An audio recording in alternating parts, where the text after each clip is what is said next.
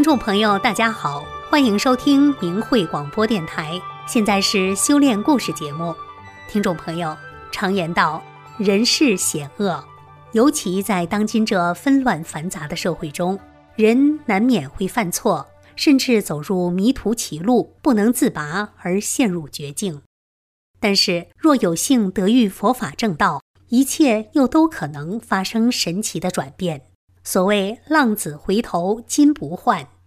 下面呢，我们就来看看这样一个故事：昔日江湖亡命汉，今日正道大法图。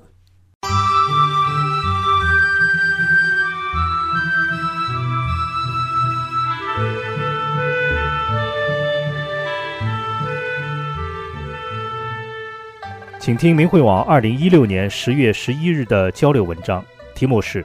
昔日江湖亡命汉，今日正道大法图。作者：大陆大法弟子新航。二零零六年底，那是一段黑暗的日子。三十九岁的我走投无路，带着满身的枪痕刀疤，拖着肿得发亮的双腿，从大都市回到了乡下老家。年迈的母亲看到我这个样子，伤心而又恨恨地说。我要知道你会成为现在这个样子，一生下来就该把你掐死啊！现在我是没有力气了，要是我还有劲，我就抱着你一起去跳塘自杀了。听着母亲伤心的话，我心中也思绪万千。我怎么会变成现在这个样子啊？形容枯槁，面色死灰，躺在床上等死的我，眼前浮现着往昔的醉生梦死。一少不谙世，横行江湖，好勇斗狠。我初中未毕业就在社会上混了，成天腰里别把刀，为那些菜行、鱼行、建筑行业的老板们撑面子、罩场子。我讲义气，为朋友两肋插刀在所不辞。只要是朋友的事，无论对错，都会与对方闹个天翻地覆，不闹赢绝不罢休。人虽不大，气焰不小。一天不打架，就像别人三天没吃饭那样难受，而且只要一打架，那就是上演警匪片，真刀实枪的干，那是真不要命的。为了打架斗殴，我的肝被对手捅破过，心包被捅破过。为打架，我进看守所、劳教所六次，前后加起来时间达十年之久。记得九二年的一次打斗，对方好几个人一字排开。我一人站在他们对面，双方举枪对峙。我拿着长猎枪朝他们胡乱猛射，他们几个人只敢打我的脚。那次我的脚负了重伤，疼痛难忍。和我厮混的女人劝我吸食海洛因，我因此走上了一条新的不归之路，染上了毒瘾。二，吸毒成瘾，身心俱伤。为了止痛，吸上海洛因后。我在横行江湖，就不仅仅是为了满足好勇斗狠的心，更主要的是为了筹集毒资了。每天吸食毒品的钱大约千元不等，毒瘾迫使我不断的去吸食毒品，昂贵的费用又迫使我不断的去筹钱。九七年，我开始贩卖毒品、枪支，犯下了更重大的罪业。二零零零年，为了筹集毒资，我拿刀砍伤了人。使那人被缝了好几针，因此我被判四年半劳教，关进了监狱。吸毒不是好事，我也知道。从九三年开始，我就戒毒无数次，花了不知多少钱，最终毫无结果。二零零四年刑满释放后，我仍毒瘾难断，又重新开始吸毒，而且瘾越来越大，发展到大动脉注射，连戒毒所都不敢收留我。此时的我已不再如当年般威风八面了，已是面如土灰、骨瘦如柴、双腿浮肿、废人一个。毒品真的使我身心俱伤啊！为了摆脱这梦魇般的生活，我选择了自杀。一次是用绳子上吊，一次是一次性注射超大剂量的毒品。奇怪的是，上吊时我用的一根两公分粗的麻绳竟然会断掉。注射超大剂量的毒品后，很快被人发现，又抢救过来了。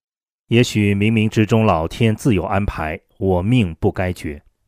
二零零六年底，那是一段黑暗的日子。也是渐渐看到光明的日子。回到老家，母亲除了怨恨之外，慈母之心使她又为我指了一条光明大道。我大哥以前是多病缠身，修法轮大法后，百病全无了。母亲认为只有法轮大法能救我，立即叫大哥带我一起练法轮功。三，得法重生。大哥捧出了宝书《转法轮》，我一看到书，就想起了九七年的一天，到一个朋友家，看到他家在放大法师傅的讲法录像，好像正好讲到杀生问题。我听到大师说练功人不能杀生，我就想，我就是靠杀生吃饭的，这功我练不成，转身出了门，错过了一次机缘。现在我已无任何想法，捧起宝书接连看了三遍，我明白了，这是一本教人做好人的书。我如果早早得法，何苦会落到今天这般境地？我铮铮男儿抱着妈妈嚎啕大哭了一场。我对自己说：“这功我一定要坚定地练下去。”我大哥对我说：“师傅说过要多学法，你是新学员，那就更要多看书、多学法。”从二零零七年元月一日起，我如饥似渴地看《转法轮》，法轮大法祛病健身的神奇效果在我身上显现了。半个月的时间，我双腿水肿全消，脸色红润，身体康复。以前花了多少万元未能戒掉的毒瘾，现在没花一分钱，消失得无影无踪。我对师傅的慈悲救度之恩，是没有任何语言能表达得了的。三月份，我做了一个非常清晰的梦，梦中一位身披袈裟、蓝头发、带卷卷的人，我虽不认识他是谁，但我本能地跪下了。他对我说：“多学法，多救人。”梦醒后，我还不懂是什么意思。一晃到了零七年五六月份，那时我除了看《转法轮》外，还看了师傅的大量其他的经文。我似乎感到身上的担子很重。有一次看大法书时，书上闪现金光，我当时惊喜地跳了起来。有一次我随大哥外出挂真相条幅时，清楚地看到法轮在围着我转。大法启悟了我的真实本性，一个昔日的亡命之徒，今日已在大法中获得新生。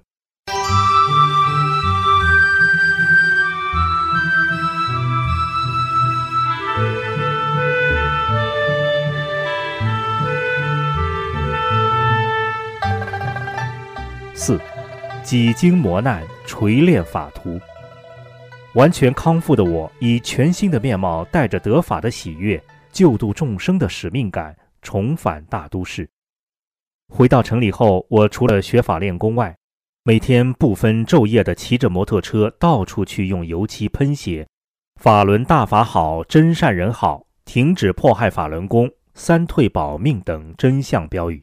哪里是迫害的窝点、邪恶的非法关押大法弟子的地方，我就去哪里喷写。如劳教所、监狱大门外、派出所、政府机关等外墙，到处留下了我们喷写的真相标语。二零零八年五月四日，我因喷写大法真相标语被非法抓捕，定我一年半劳教，连帮我喷写真相标语但不修炼的侄儿也没放过。这个劳教所是我往日横行江湖时经常出入的地方。一进劳教所，碰到许多的昔日江湖朋友，他们都非常惊愕。你这次是为练法轮功进来的，法轮功真能改变人呐！你眼中已没往日的杀气了，身体也是棒棒的了，连你都变好了。出去以后，我也要练法轮功。我也向他们讲了我绝处逢生的经历，讲述法轮功真相以及邪党迫害法轮功修炼者的残酷程度，活体摘取法轮功修炼者器官，并劝他们三退，退出党团队，给自己一个美好的未来。在那里。只要我能接触到的人全都三退了，直到我走出劳教所，大概劝退了三百人左右。因为我今夕判若两人，在劳教所上上下下知道我的人都暗暗赞叹大法的神奇和伟大。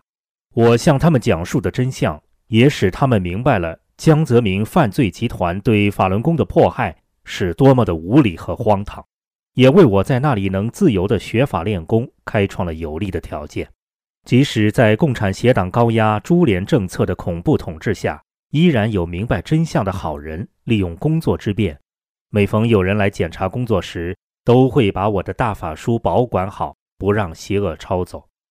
二零零九年的五月十三日，师傅生日那天，我还托人买了瓜子、糖，分发给劳教所的室友们。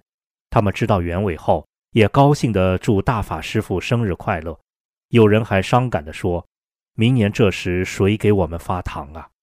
二零零九年十一月，我走出了劳教所，我继续不分昼夜的到处喷写真相标语，哪里是迫害的窝点、非法关押大法弟子的地方，就去哪里喷写。二零一零年十二月，我再次因为喷写大法真相标语而被非法抓捕。这次被重判四年劳改，被关进了臭名昭著的某某监狱。这里也是我曾经来过的地方，但那次是因为筹集毒资砍伤了人。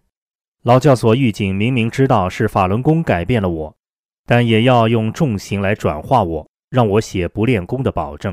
所谓的理由是他们要完成上面压下来的转化率要达到百分之百的指标。某干部说，要想改变新行。想都别想，但他们依然要这么干。法轮功教我做好人，把我从一个废人变成了一个健康的人，而江泽民之流却企图要把我变成一个连我自己都讨厌的坏人，一个无用的人，真是荒唐之极。这个监狱的邪恶程度，外人是无法想象的。刚进去时，因为我不承认自己是罪犯，拒绝排队报数。狱警就将我双手用铐子吊在门框上，脚尖着地。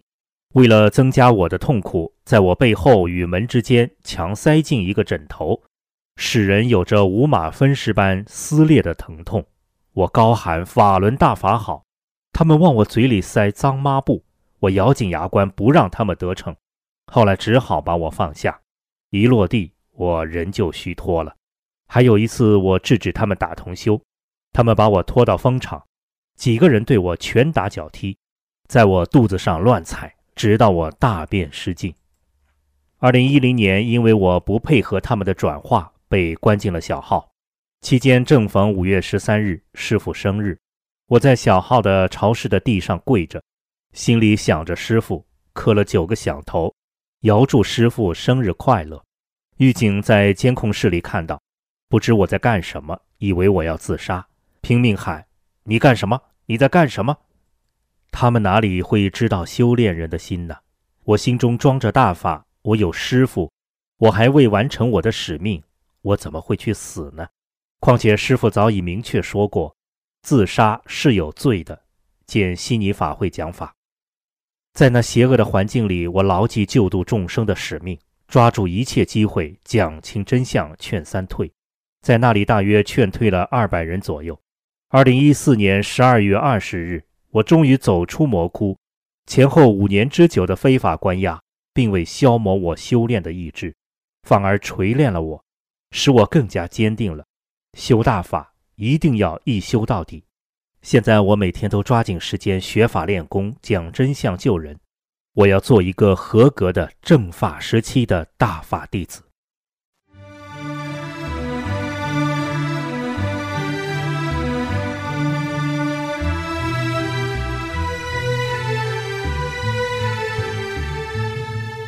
听众朋友，这次的修炼故事节目到这里就结束了，感谢您的收听，我们下次节目时间再见。